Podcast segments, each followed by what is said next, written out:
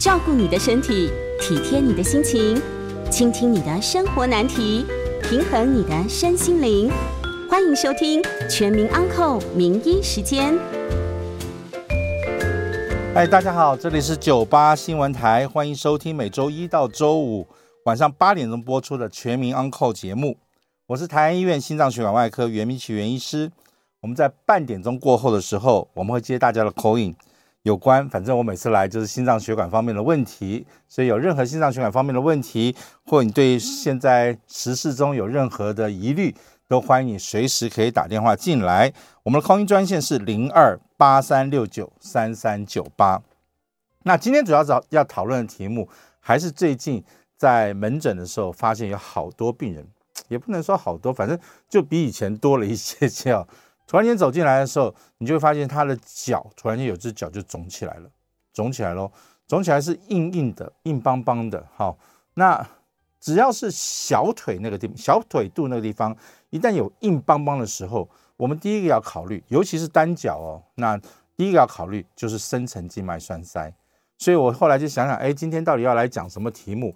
我就发觉，在过去从打疫苗开始到到现在，所谓的深层静脉曲张跟表浅的静脉曲张跟深层的静脉栓塞，大家好像似懂非懂，有些人听得懂，有些人听不太懂，反正有点哩哩啦啦的一些一些论述。所以我想今天花一点时间，让大家能够一次听清楚到底是怎么一回事。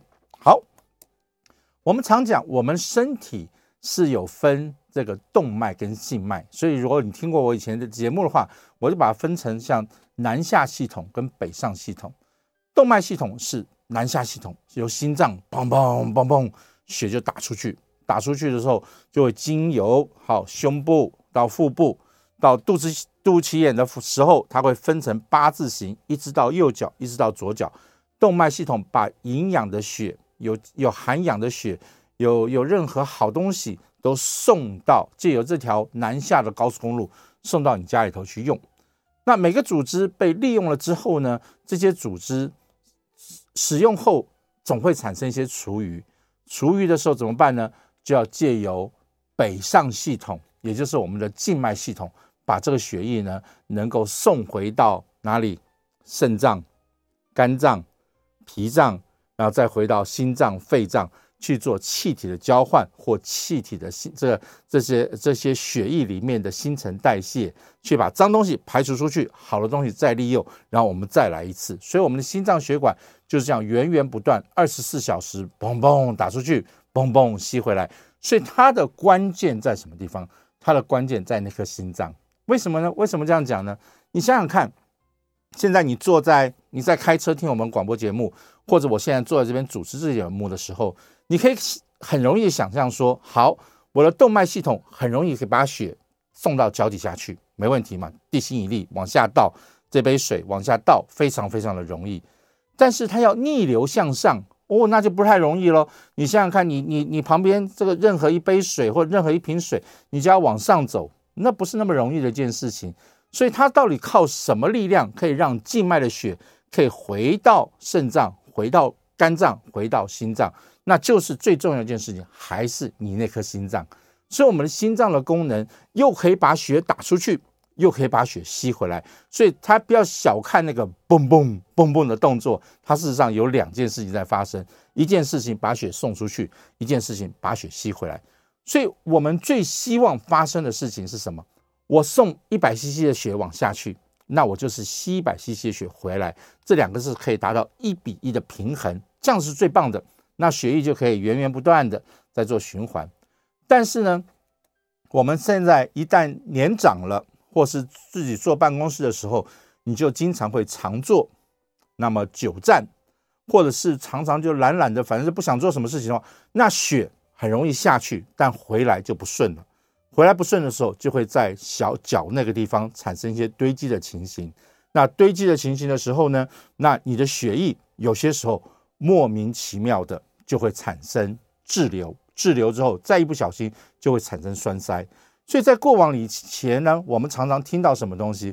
我们听到说：“哎呦天哪，什么叫经济舱症候群？”那顾名思义，什么坐在飞机上做个非常长久的飞行的时候，你一直窝在那经济舱，经济舱每次旁边都两两三个人。我最怕坐经济舱哦，因为我做经济舱的时候，不是怕深层静脉栓塞，是怕人家经过我的人哈，拿了那个票卡，然后对着那个号码一看。再一看我，哦天哪，怎么坐在个胖子旁边？这下他又窝在那里了，很痛苦的感觉哈。所以这是我 很怕做经济舱，看到那个对号入座的那人心情啊，他会觉得啊，糟糕，那那啊，那为什么呢？因为你窝在那中间的时候，尤其在中间的位置的时候，你长期坐在那里，血就很容易下去。下去的时候，它往上回来，没错，心脏还是会吸回来，但是有些时候莫名其妙的，什么叫莫名其妙呢？就是如果你的血糖很高，你的胆固醇很高，或者任何因素，你的静脉系统里面有一些呃支离破碎的一些栓塞物啦，或杂质啊，或什么东西的话，那么血液经过它的时候，就会启动一些我们的凝血机制。凝血机制的话，它就会莫名其妙性产生栓塞。真正的机制没有人可以搞得很清楚，但是我们就知道。我们只要血液在什么地方碰到伤害的时候，那么血液就会产生说，哎，它就会误以为说，哎，糟糕，怎么出血了？出血了，它会启动凝血机制，凝血机制的莫名其妙就会产生栓塞，这个栓塞就会造成血瞬间的堵住。血一旦堵住的时候，在我们脚的静脉回流过程中，它有两大机制，一个机制就是最重要的那个机制，叫做深层静脉。深层静脉是大家看不到的。它躲在骨头的旁边，好大一条血管，它扮演了九十 percent 的静脉回流，那才是主要的东西。所以那条血管一定要保持畅通。我们经常肉眼看到说：“哎呀，糟糕啊，医师好可怕！我脚上有静脉曲张，我脚上有蚯蚓的那个静脉曲张。那个静脉曲张是表浅的血管，它只扮演了一到三个 percent 的一个呃比较小一点的静脉回流，还是有角色，但是比较小的角色。”那你在腿上，我们平常在在呃报章杂志上，或是我们的媒体在渲染的叫做静脉曲张，多半是表表示你看得到那个血管，哎呀，怎么好像蚯蚓的浮肿，怎么好像蜘蛛网这样慢慢出来，那些都叫做啊、表浅的静脉曲张。那表浅的静脉曲张没有那么严重，好，它只是在感官上不好看。表浅的，就像你想象一棵树。表浅的静脉曲张就是那个远端的树枝跟树叶，它跟那个最重要的那个大树干基本上会有影响，影响不是很深远。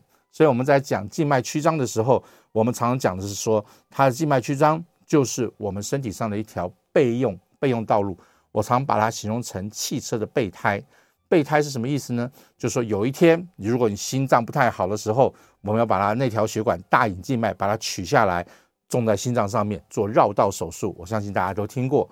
或者有一天你不小心出了什么意外，我需要紧急灌输液的时候，那么这时候我一看找不到血管，那哪里有一条大血管？就是脚上那边表浅那边有一条大隐静脉，所以那个就是个备胎，紧急使用的时候。但是有些时候这个备胎也会坏掉，它坏掉的时候那怎么办呢？那我们只好看一下它造成什么样的严重的破坏，那我们来决定要不要去做处理。第一，可以跟它和平共处；第二，如果它造成脚肿胀啦、血管弯来弯去啦；第三，皮肤会瘙痒啦、色素会囤积啦，它是表浅那个地方的时候，我们就要做大隐静脉的处理。那大隐静脉处理的时候，就是要想办法把它拿掉。那这个不是，那是一个常常所谓的静脉曲张的处理。那这个静脉曲张处理也也就是代表说，哎呀，我要不要去弄它？为了要不要为美容或一些疾病来去做处理它？但我们今天比较比较要针对性的，还是骨头旁边那条真正那条大血管，那条高速公路，那条高速公路才是个最重要的一条血管。那那条高速公路，它是它是让血液能够下来，能够回去，大部分的人都不会出现什么太大的问题。但是谁会出现问题呢？我刚刚就讲了，你如果长期坐在那个地方，我们当老师的，在柜姐的，好，我们外科医师做个手术要站好久好久。这些人长期站在那个地方，那么心脏又没有办法很顺利把血把它吸回去的时候，那一不小心它就会产生一个啊、栓塞。那栓塞的时候，当然我通常是跟大家讲的是说，它不会运气这么不好，一下子两只血管都堵起来，因为两只血管大家在站跟坐的时候，总是会有一个有个奇奇怪怪的姿势哈，哪里不舒服，你就稍微靠另那个靠到另外一边去，所以它不会是同时发生。如果两只脚同时肿肿硬硬的话，我们要担心的还是心脏坏掉了或肾脏坏掉了，血吸不上来，两只脚都产生塞车。如果单一脚突然间莫名其妙肿胀起来，那么肿到了程度是什么东西？我常跟大家解释。你在膝盖以下，你对着你的小腿肚轻轻给它拍打两下，拍打两下，你发现你的小腿肚还好像会晃动一下的话，那就没有事情，那就没有事情。但是如果说你你去拍打那小腿肚，哦哟，就跳起来有点会痛，那甚至硬邦邦的，像个像个馒头这样硬硬的哈，硬硬的，而且你一摸它可能会痛的话，那糟糕了，那这时候就是可能产生深层静脉栓塞，深层静脉栓塞。深层静脉栓塞另外一个特色就是，我们常常讲，记不记得我们曾经讨论过脚中风？脚中风的时候，你要在足背那个地方，好像可以摸到摸不到脉搏，对不对？在那个脚踝的下面，你好像摸不到脉搏，因为动脉被堵住了，所以摸不到脉搏的跳动。但深层静脉栓塞发生的时候，很特别的一个现象，你去摸脚上的脉搏，诶。它还有脉搏在跳动，因为它南下系统没有被阻碍，所以你还是感觉到有有有血在那边动动动跳。但是呢，北上上不来了，所以全部就塞在那地方，越塞越久，越塞越久，那它只会造成好兵败如山倒，那么会会跟着更严重。为什么？因为北上的系统出了问题，塞车的时候，南下还继续来，那它正要回转要上来的时候，哇，全部塞在那地方。越塞越紧，越塞越紧的时候，整个血管就会产生血液，自己会觉得糟糕，something wrong，有事情发生了，我们赶快启动啊凝血机制，哒哒哒哒哒哒，大家就一连串的就产生一系列的这个栓塞物。那我刚刚讲了，深层静脉是扮演了百分之九十左右的静脉回流，所以这个深层静脉呢，它在往上走的过程中，它下一站就是到肾脏。在下一站就是到这个这肝脏，然后再回到哪里？回到心脏，然后心脏再到肺脏去。所以这个栓塞物如果躲在这个血管在膝盖那附近的话，或大腿那边附近的话，那也还 OK，因为它大部分都是吸附在血管壁上面，那还 OK，它不会飘走就好。但是就怕你这个时候突然间来一个来个说，哎呦。好痛啊！我来挤压看一看，啊扎一挤，好，或者稍微一捶一动，糟糕，这个血栓如果飘出去的话，那就很危险了。它这个血栓就会随着血流向前走，向前走，向前走的话，当然到肾脏，它就要做个九十度急转弯，它不容易进去；到肝脏，它也要做个转弯，不容易进去。所以它最容易进去。什么？跑回到右心房、右心室，嘣，跑到肺里面去，就会造成肺栓塞。肺部一旦栓塞的话啊，你就马上没有办法换气，你就开始非常的喘，非常的不舒服。所以深层静脉栓塞的时候，最担心的是被这个栓塞物被挤走、被飘走，就会跑到心脏、跑到肺脏里面去。那它会不会造成脑中风？不太会，因为什么呢？它到了肺脏就卡住了，肺脏卡住是让你没有办法呼吸，没有办法呼吸的话，你是因为呼吸窘迫，哐昏倒下去。它的血栓很难再绕到左心房，再绕到左心室，再打出去，那个就不太可能。所以深层静脉栓塞只会躲在右边，右边就是心脏跟肺脏之间的关系，它会造成肺栓塞，所以不太会造成脑栓、脑梗塞这种东西。大家也是可能要试着去理解一下子它相关性是什么东西。好，那么因为我刚刚讲了。深层静脉栓塞，它什么情况下会容易呢？第一件事情，长期的坐，长期的站，那你的血液里头，因为它不会莫名其妙堵住，它真的不会莫名其妙堵住，它一定是什么原因会堵住。所以，我们最近一段时间，我们听到的是什么？我们听到的就是打了疫苗会造成栓塞，做了什么事情会栓塞？你你一定是做了什么事情？所以，我们待会我们先休息一下子。然后我们进个广告之后，我再来跟大家讲什么事情可能会导致静脉栓塞。欢迎回到九八新闻台全民安扣节目，我是台安医院心脏血管外科袁明奇袁医师。今天的节目在九八新闻台的 YouTube 频道也有直播，所以欢迎在聊天室，如果你刚好在在地方，也可以发，也可以来提问。我们在半点钟之后，我们就开放我们的 call in。那我们 call in 专线是零二八三六九三三九八。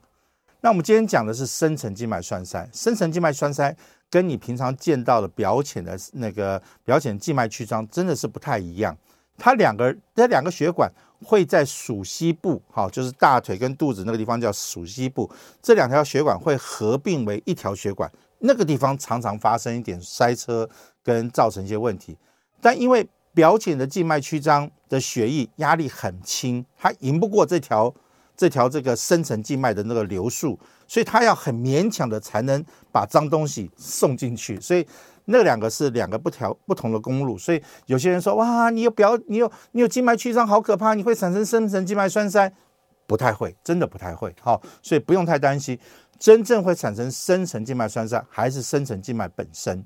深层静脉本身的话，最常见的静脉静脉栓塞的原因就是发生意外。什么意外呢？你今天不小心发生车祸，你不小心被一个重物重击撞伤骨折的时候，咔嚓一下子过去。造成这个血管的受伤，这是最容易直接造造成的创伤。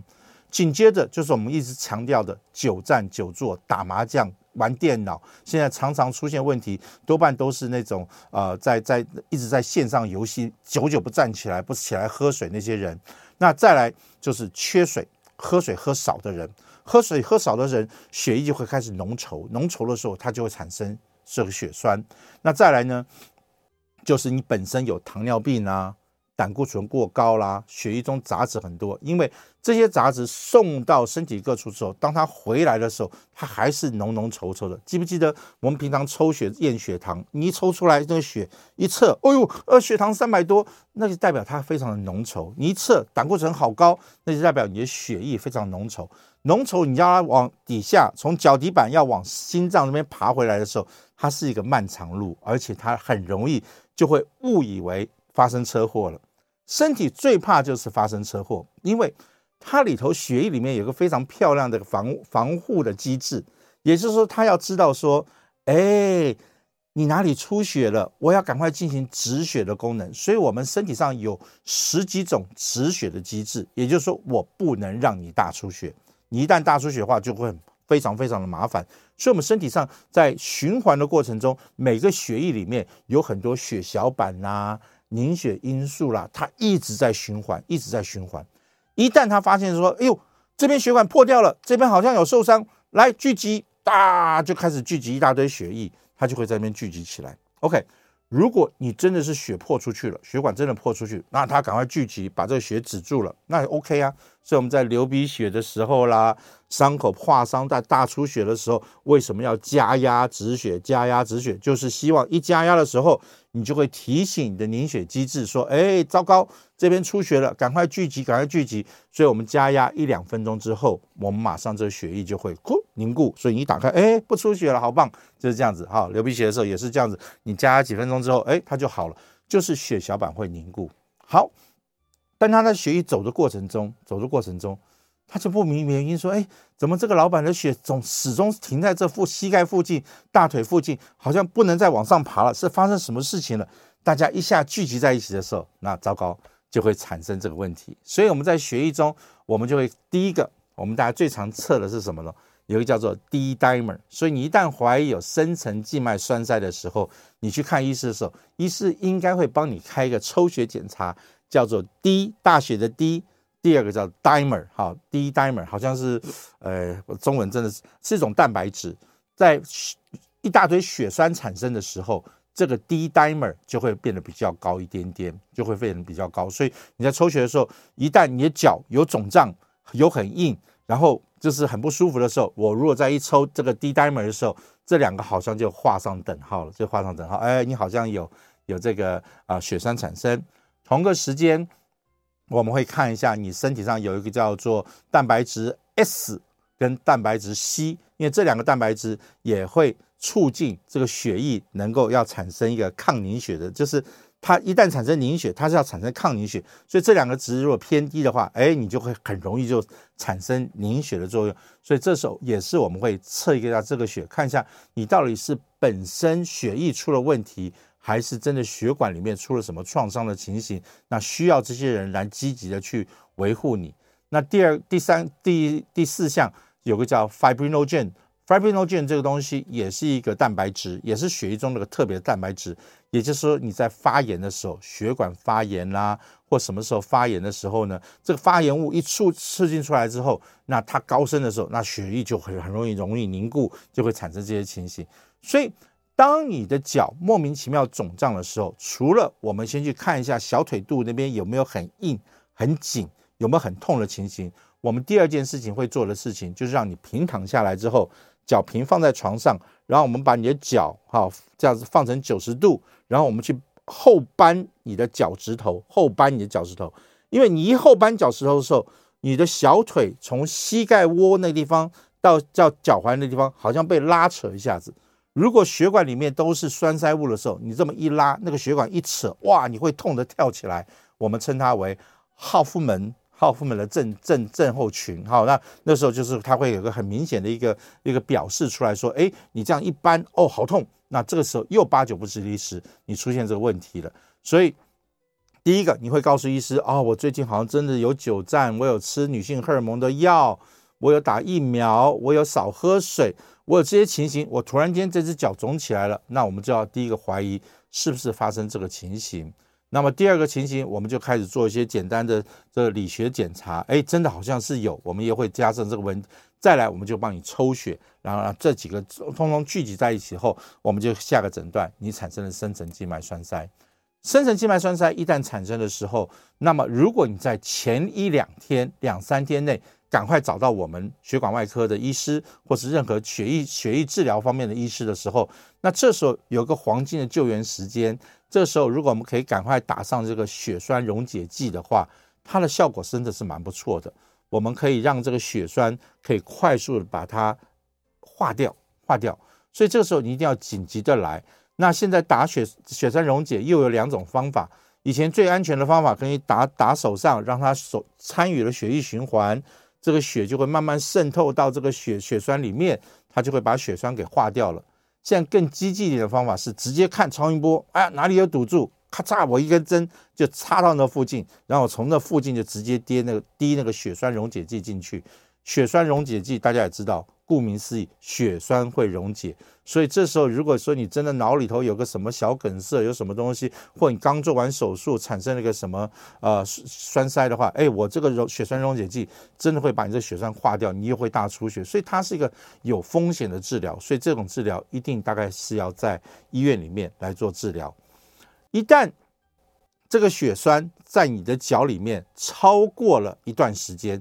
所谓一段时间是两个礼拜左右，一个礼拜到两个礼拜左右的时候，它的血栓就会越来越固固态化。固态化的时候，就变成有点讲普通点话，它会慢慢本来是血水，后来变成猪血糕了。哎，变成血糕的时候，你要再去打什么化学那个融化血溶那个血栓的药，它的效果就不是那么好了。还是可能会有效，但效果就不太好。那另外一个机制是什么东西？一旦形成血液，一旦形成血栓，大家也不要慌。真的不要慌，为什么呢？血栓形成了，就像你手上不小心撞到了，产生了一个 O 青，这个 O 青就是血渗透出去了。渗透出去的时候，你是不是过两个礼拜，这个这些血栓又慢慢被吸收回来了？所以没有错，它产生了血栓，它也有可能过一段时间后，它就觉得哎，好像没事了，大家解散吧，战争结束了，它也会慢慢的化掉。所以有一种情形，它也会自己的化掉，也会自己化掉。所以有些时候。我们一旦啊，时间已经长有了，那这时候我们是怎么做法？我们大概就会让你吃点抗凝血药，也就是说，因为南下还是会下去啊，北上还是会经过这里啊。我们希望他不要那么敏感，就说好好好，我知道，我知道这边这边发生车祸了，你后面来的人不要不要太急躁，不要太急躁哈，否则后面说呃车祸车祸啊，赶快形成血栓呃，这不要，我们就吃吃一些抗凝血药。让你的血液稍微笨一点啊，这边一条车祸，OK，我开过去，我绕过去，那我就不会形成后续的血栓。所以如果光光给你吃抗凝血药的话，就是目的是说，好吧，这个既有的血栓你自己去融化掉，那后面来的不要再形成血栓，那么这样子就等时间看它会不会慢慢消掉。那这个时候呢，我们多半就会建议做什么事情？哦，拜托你这时候就不要太常站了，这时候也不要常做了。我通常建议病人就是说，你干脆给自己大概两三天左右的时间，脚就微微的抬高，让南下去的血少一点点。让经过这个灾区的人少一点点，大家不要来看热闹，所以这时候不要太多的活动。你起来上个厕所，走一走，活动一下，OK。但是其他时间在床上微微的脚抬高，协助血回来，让灾区就让他自己去想到说，哦，好像没事了，我来进行溶解血栓这个机自我的一些机制。那如果这时候再搭配我们的药物，那它的效果就会非常好。那最怕就是说，对不起。哦，像我太多病人就说对不起，医师，我明天还有重要的会议。哦，不好意思，我明天必须要去高雄，我还必须要坐火车，我还必须要坐巴士。那这样的话，坦白讲，他要好的机会就非常渺茫。所以关键期，深层静脉发生的时候，关键期就在那前面那段时间。好，如果我们在超音波下或是血管摄影下面，我们发现说，哎呦，这个血栓好像蠢蠢欲动要走的话。那我们这时候最怕，刚刚是讲什么？怕这个血栓跑到肺里面去嘛，对不对？所以这时候我们要怎么办呢？我们就有些时候就会从脖子这边，在你的下腔静脉，也就是在进到心脏之前，我们会放个拦截网，好，放个小小雨伞，小雨伞撑在那个地方，这样就算有血栓过来的话，咔嚓会被那个那个那个拦截网来拦住，拦住的话，它就不会产生。这个这个血栓就不容易跑到肺里面去，所以很多很多的治疗选项，你必须要大概了解一下。我们这样的节目就是希望说，你大概了解一下，你还有什么问题的时候，你随时可以提出问题来。好，所以我们待会儿在半点钟之后呢，我们就先休息一下子，休息一下子，有任何心脏血管方面的问题哈，都欢迎你打电话进来啊。我们的 call in 电话是零二八三六九三三九八，我们休息一下。欢迎回到九八新闻台全民安扣节目，我是台安医院心脏血管外科袁明奇袁医师。接下来我们开始接听啊、呃、听众朋友的 call in 电话，我们的 call in 专线是零二八三六九三三九八。在 YouTube 的频道上的朋友也可以直接在聊天室上留言来提问，那我们都会在节目中来一一跟大家做解答。我们先接林先生的电话，林先生你好。哎，袁医师您好哈。那个，因为我就亲自打电话进来跟您请教个问题哈，就是说您刚刚说这个呃深层静脉血栓，它最远就是跑到肺动脉造成肺栓塞嘛，它其其实造成脑梗的机会不高啊。那我想请问，是不是心房颤动所造成的血栓造成脑梗的机会反而就高了？这是我第一个问题哈。第二个问题是说哈。哎，我们都知道哈，骨科的手术哈，伤筋动骨，如果你撞断一条腿，可能要躺两三个月都不能动。那这样子，这些骨科的病人哈，会不会比较容易站起来走路的时候就栓塞卡住，人甚至就走掉了？会不会有这样的问题？需不需要？事先吃抗凝血药，以上跟您请教，我在线上收听。谢谢。OK，好，谢谢林先生电话哈。那么我先给你解释一下，心房颤动，心房颤动其实右心房、右心室到肺动脉这条路很短，所以它就算有点小颤动，它基本上产生不了什么可怕的事情。我们最怕的是左心房，左心房到左心室，那么瞬间浮重一下子。它就打出去到全身，所以如果你是在肺那个左心房、左心室，或者是从肺脏回来的血在那边产生一点塞车的时候，那个地方尤其在颤动，什么叫做颤动？颤动就是心脏在那边哒哒哒哒哒哒哒哒，它不是一个嘣嘣嘣嘣的这个这个收缩的时候。它就会在里面就会产生，身体上就会误以为，哎，心房发生错了，心房发生事情，心房发生事情，大家血小板就会聚集，它就容易形成血栓。这个血栓在左心房到左心室下一个出口就是主动脉瓣膜，主动脉瓣膜再冲出去的话，就会到脑部去。所以最倒霉的就是脑中风。那如果运气运气还好，它在在在这个。大动脉的地方做了急转弯，那这时候这个血栓有时候就会堵到肠子，叫做肠急性肠坏死；有些时候会堵到脚，就是我常讲的叫脚中风，周边血管阻塞性疾病，就看堵在什么地方。但是静脉回流这个地方呢，基本上在右心房、右心室到肺动脉之间很短的距离，所以不太容易出现这样子的问题。那它真正出现问题都是在小腿。大腿那边在慢慢往上爬的过程中，哇，越爬越越出力，越爬越出力，就出现一些血栓。那这些血栓的时候就会往上跑，所以我们在在怕它发生问题的话，都会在那边做个拦截网，在那边做个拦截网。如果有需要的时候，就会做这样的事情。OK，那你刚刚讲说骨科手术，其实不只是骨科手术哦。骨科手术之外呢，我们事实上任何手术只要超过几个小时的手术，因为病人通常是平躺在那个地方，平躺在手术台上，让天气又很冷，有时候血管甚至我们还会打一些弹绷。好，那这个时候因为可能手术过程中又会有一点流血出去的问题，哈，所以血液浓稠度本来就比较容易浓稠，你又躺久了。又产生浓稠的这个血液，那血液又不是太容易回来的过程中，任何躺久的病人也是容易造成栓塞。那栓塞的时候，你平躺的时候，它好像是卡在那边不去动。当你一站起来一活动的时候，后浪一推，哇，把这前浪推走了。那这时候这个栓塞物就容易飘走。所以很多骨科的病人啊，妇产科生完孩子的病人。那么长期在做一个大手术的病人，在一下刀的时候，如果没有处理好，嗡一下子就容易肿起来。那这个事情特别容易在外国人身上发生。那当然，我们的原因还是因为他们吃的东西可能比较油脂类比较高一点的，它本身就是比较容易产生一个血栓的情形。所以我们在手术前，你自己跟你的医师都要评估一下，你有没有可能是属于这一类型的人。如果是属于这类型的话，我们都会先给你预防性打一个低分子量的肝素。那这个肝素就是说打进去之后，你会让你的身体不要那么容易形成血栓。那都是一些预防性的做法。那紧接着就是下了刀之后，要给足够的水，要适当的活动，让血液能够循环起来。反正都是做一些预防胜于治疗的一些事情。一旦产生血栓，真的就会比较惨一点点。嗯，好，我们再来接张小姐的电话。张小姐你好。医师你好，我要请教个问题，就是说我在民国一百零九年有开那个肺腺癌，我本来是脚有有静脉曲张，没那么严重，可是开完以后我就变得很严重，对，然后就是旁边就是很多那个细小的血丝，一直蔓延到我的脚踝，然后会会痛，我有去看心脏内科，他说你这个是。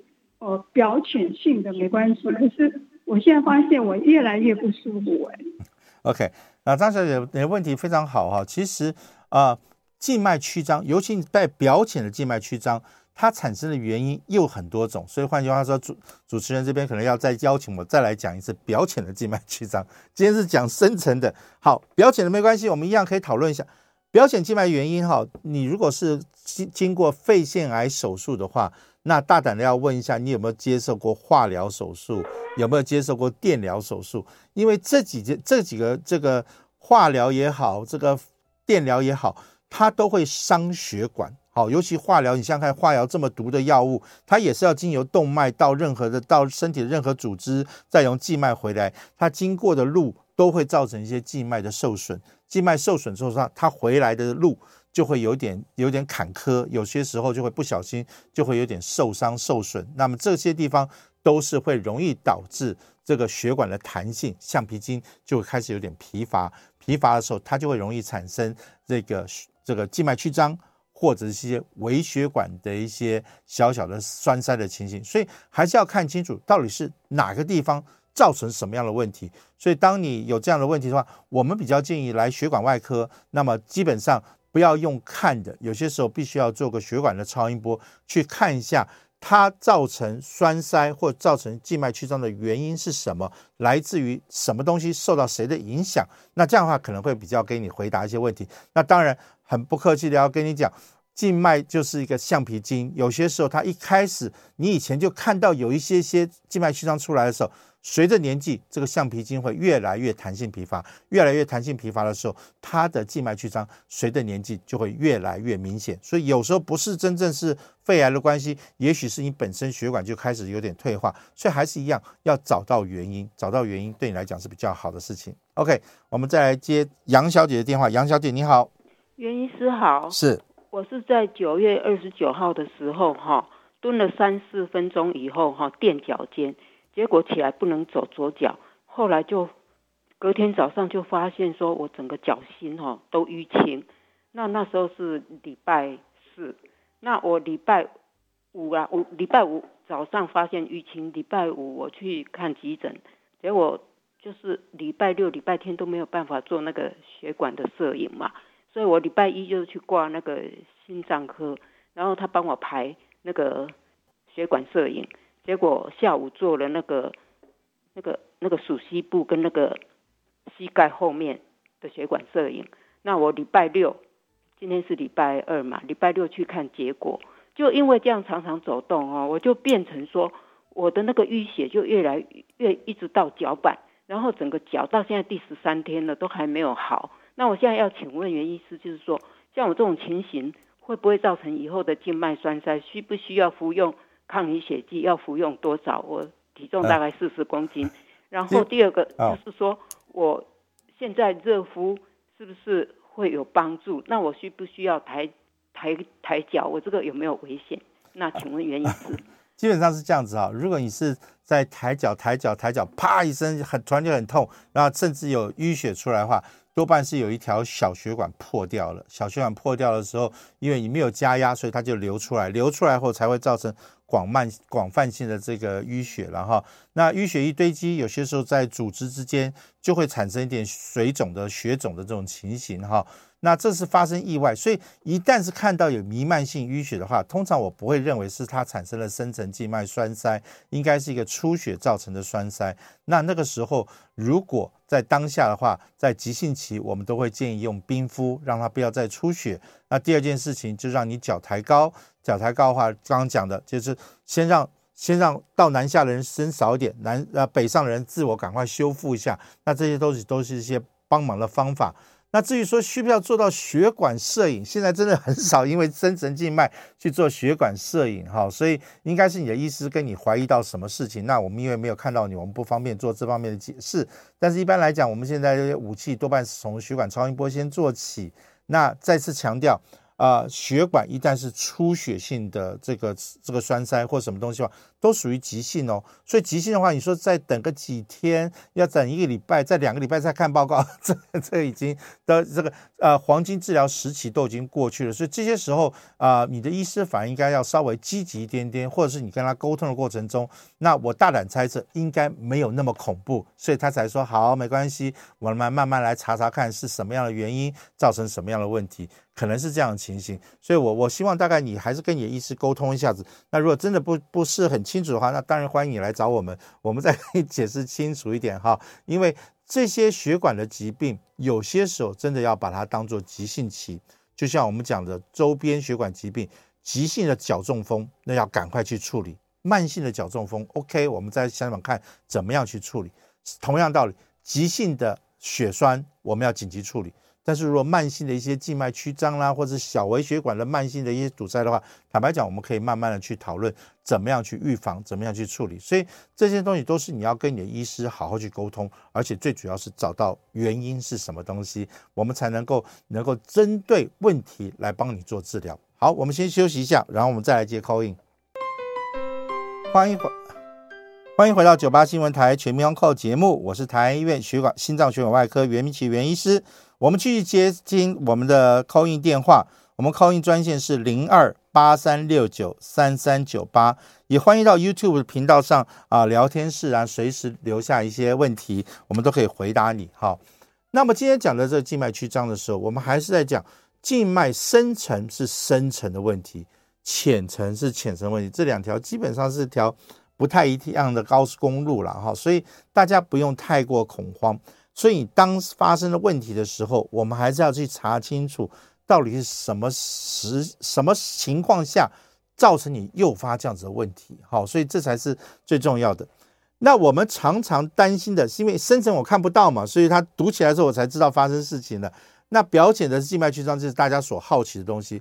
那表浅的表浅的静脉曲张，当发生的时候，我们就会去担心，哎呦，这这个是什么？为什么会产生问题？好，我跟大家解释，当你静脉滞留久的时候，静脉里面，我刚刚不是讲吗？静脉里面是身体上比较脏的血，脏的血一直滞留在脚那边，没有办法回到心脏去代谢，所以它一直滞留在那边的时候，血里面就有些杂质会出现。血里头什么杂质最多？铁剂。所以铁剂，你就像就你去想象一瓶冰的可乐放在空气中。它就会冒汗出来嘛，对不对？它会冒汗出来，所以同样道理，当你热腾腾的血一直滞留在脚的时候，它大概就会有点渗透液就会出来，渗透液就会把一些血迹，就把一些铁剂啦，或把一些血中的杂质就带出到皮肤表面。所以静脉曲张久的病人，你去看他的下肢，就在脚踝那附近，就有些黑色的斑点，好，我们就叫做淤血性的皮肤炎。那这些淤血性皮肤炎，因为它带酸性，所以有时候就会造成瘙痒症，所以病人就会经常会想要痒去抓，尤其泡完泡完热水的时候，哎，这些这些小东西就会跑出来，你就会很痒，就会想去抓它，那就会产产生这个情形哈。那所以当你有静脉曲张，又看到皮肤开始变色了，又莫名其妙瘙痒的时候，你就要警觉，哎，这好像有点问题。那这时候再发现什么事情呢？再发现就是说。当你在这个，当你在这个早上坐站的时候，血都沉在那个地方；晚上一躺平，脚一抬高，咻，血又跑回来了。为什么呢？血管完全没有调节的功能，完全没有弹性。它不是全部在下面，就是一下就倾倒回来，所以完全没有弹性。白天脚的肌肉里面好多血，晚上一躺平没有血，有血没有之间，咔嚓啊，就产生了抽筋的现象。所以我们通常看。有没有热热腾腾的血，热热胀胀的脚在在下肢？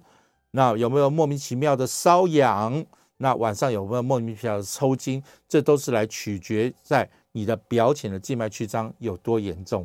好，大家还会常常问说，那么我要不要穿弹性袜？OK，弹性袜基本上是针对深层静脉，就今天我们的主题哦，大家注意，它是针对今天的主题叫深层静脉，因为。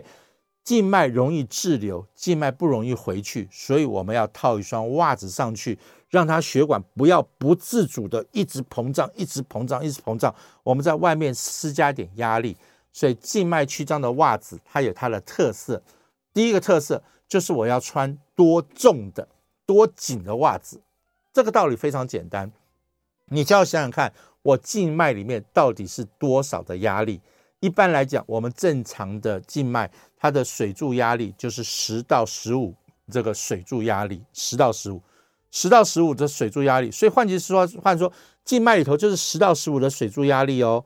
我们平常血压是一百一、一百二哦，它这个只有十到十五左右哦，哈。所以，所以这时候我如果要穿个袜子，我一定要高于十，不是等同十到十五的水柱压力。就是要高于十到十五的水柱压力，这样子的话，我才能抗衡它这个这个扩张起来嘛，对不对？所以一般来讲，我们就是弹性袜，就是大概是是要找十到十五水柱压力的呃这个袜子。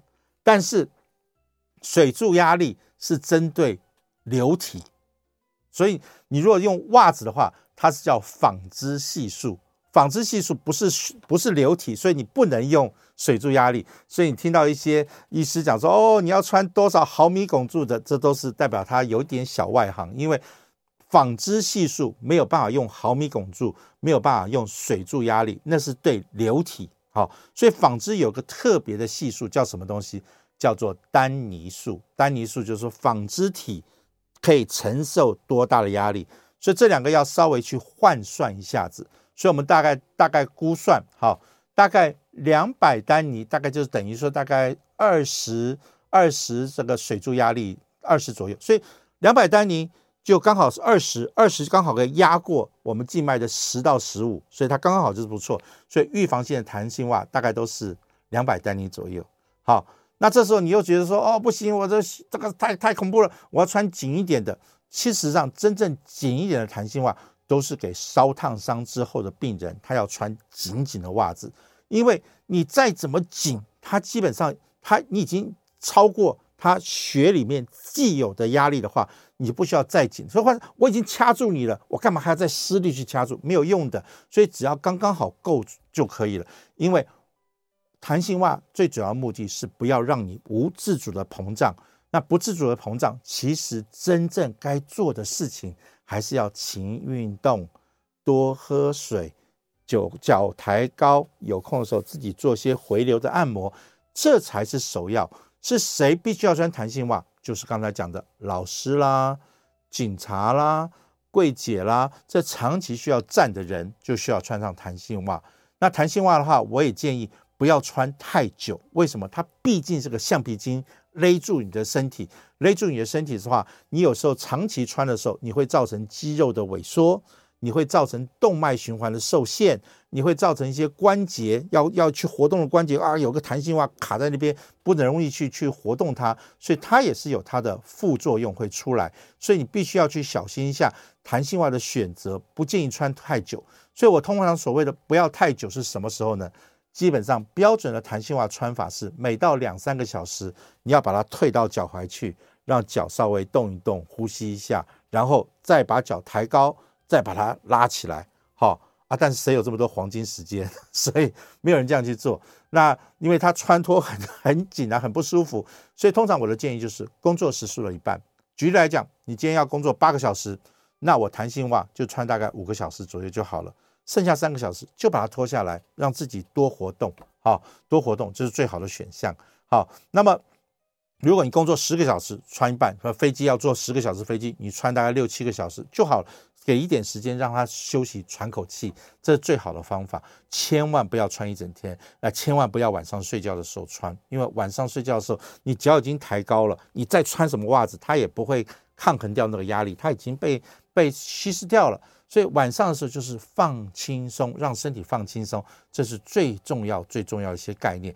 所以这些都是概念，但是因为有些医师、有些人会想要推销东西给你，所以你就会很紧张啊！我一定要买这个好东西，我一定要什么东西，你就会很恐慌。其实真的遇到疾病，千万不要恐慌，就是把心情放下来，想清楚我们今天所讲的话，你到底遇到什么样的障碍，遇到什么样的问题，我怎么样可以帮你去克服，好不好？那么。呃，心肌梗塞多手术装置两只之后，身体就无法走久，会动。好，那没错，有心脏血管堵住的人，我们就要担心他的脚的血管也没有有没有可能也产产生了动脉硬化，因为血管的动脉硬化是全身性的一个东西。所以，如果如果说你真的他脚也出现问题的话，有些时候就要来评估一下脚有没有可能产生一些到周边血管动脉硬化的情形，那可能也要做一些介入性的治疗。所以，这还是要做一些评估。